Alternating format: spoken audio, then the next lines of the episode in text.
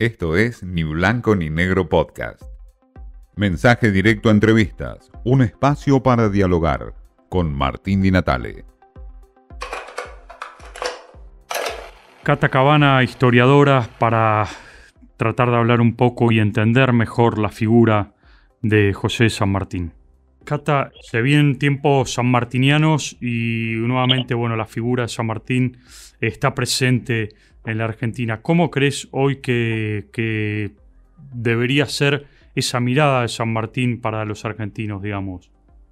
Bueno, para mí siempre hay que rescatarlo, ¿no? A, don José es, es como, siempre se lo llamó el padre de la patria, ¿no? Que también es un, un mote polémico porque él se dedicó o tuvo un proyecto que tenía que ver más con la Gran América, pero tiene que ver un poco con eso, con, con entender el, espacio, el contexto, que no estamos solos, que convivimos con otras culturas. Este, ellos tenían como esta visión, ¿no? De unificar, de entender que cuantos más somos y más juntos estemos, mejor nos podemos plantar frente al, al, al extranjero, ¿no? Como al imperio extranjero. Este, es un poco eso de la unión hace la fuerza. Ahora, Cata, ¿qué valores o qué cuestiones concretas de San Martín vos rescatarías? Eh, bueno, ante todo, su, su persistencia. ¿no? Pensemos que eh, San Martín es un personaje que, que, prácticamente pone la salud, pone la fuerza, pone sus millones, su dinero en esta gesta que tenía que ver con la independencia y la liberación de América. Eh, la valoración hacia las diferentes culturas. O sea, San Martín es una persona que todo el tiempo valoró al otro con el que se juntaba. En ese sentido es muy cercano a Belgrano. Por eso también todos estos personajes eran tan amigos, tan cercanos. eh, esto de entender que el local, el que está acá, es tan criollo y es tan patriota como yo. ¿Y qué tenés vos para aportar? ¿Por qué tengo yo que conquistarte? ¿Por qué no podemos trabajar en diálogo?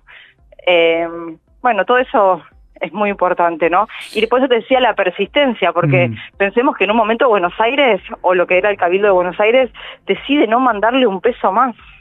Y sin embargo, sus propias fuerzas, ¿no? Son las que le dicen, te bancamos, ¿qué hay que hacer? ¿A dónde vamos? Eh, por eso él hace la renuncia, que aparte jugando con todo el tiempo, ¿no? Porque él renuncia, sabía que la renuncia iba a llegar acá un tiempo después, y mientras llegaba la renuncia acá, él ya estaba cruzando los Andes. Entonces, eh, y así todo su, ejército lo banca, lo acompaña. Eh, Cata, eh, hay un libro de em, Terráneo que se llamaba San Martín Matelart que habla un poco de, esa, mm, esa idea que anda dando vueltas, ese mito de que San Martín era una suerte de espía británico o enviado por los británicos y después se da vuelta en el medio. ¿Qué, qué, se sabe de eso? ¿Qué, ¿Qué hay concreto de eso? No, no hay nada en concreto en realidad. O sea, no hay ningún documento que pueda asegurar eso. Sí hay una cuestión historiográfica o de relato historiográfico en la cual muchas veces a estos personajes tan importantes se les ha querido encontrar una mancha que, que, tiene que ver un poco con, con, qué queremos contar o qué queremos decir cuando hablamos de historia, ¿no? y, y, a veces con Gardel se hizo lo mismo, con Belgrano también, con Rosas, con muchos personajes de mucho poder, es como, eh, no, pero en realidad tenía estos intereses personales, no, en realidad tenía tal cosa, no, en realidad, y siempre esa búsqueda de la mancha, ¿no? O sea, lo mismo, este, o sea, porque es el mismo debate de San Martín, ¿era masón o no era masón? Eran todos masones y eso no es nada negativo, eh, sí es cierto que él tenía contactos con un montón de, personas de, Europa, porque aparte se formó allá, los conoce, eh, viene con esa formación, viene con esos contactos. Claro, en realidad, en realidad la masonería en este caso es vista, y en ese contexto hay que ubicarla también la masonería, es vista como este, eh, algo, digamos, alejado de lo que tenía que ver con los credos eh, religiosos, pero eh, por un sentido más que nada de, em, de trabajo por la patria, ¿no? De, nacionalismo. Tenía que, el ser masono no tenía que ver con un tema de pertenencia política, porque la masonería en ese momento era como un partido, o sea, para entenderlo hoy o traspolarlo hoy sería como un partido político, porque más allá de la creencia religiosa, o sea, no dejaban de ser religiosos y una cosa no quitaba la otra y era el, lugar donde ellos se juntaban. Pero siempre también, después terminamos viendo la masonería como un lugar de conspiración, ¿no? Se juntan, conspiran, son malos, ¿viste? Pues decís, no, qué sé yo, o sea, es, es como cómo queremos armar el argumento. Ahora, si, si en algún momento San Martín conspiró con los británicos, fue inconducente porque no llevó a nada, terminó viviendo en Francia, no tuvo ningún negocio, o sea, pensemos que San Martín prácticamente termina sobreviviendo con una pensión que le paga Perú y que le paga Chile por ser libertador, este, sobre todo Perú. Bueno, eh, eso, es, eso es lo que me interesa también rescatar de San Martín, ¿no? Cómo lo ves en función de, los dirigentes de hoy. Un San Martín que termina prácticamente viviendo la pobreza, ¿no?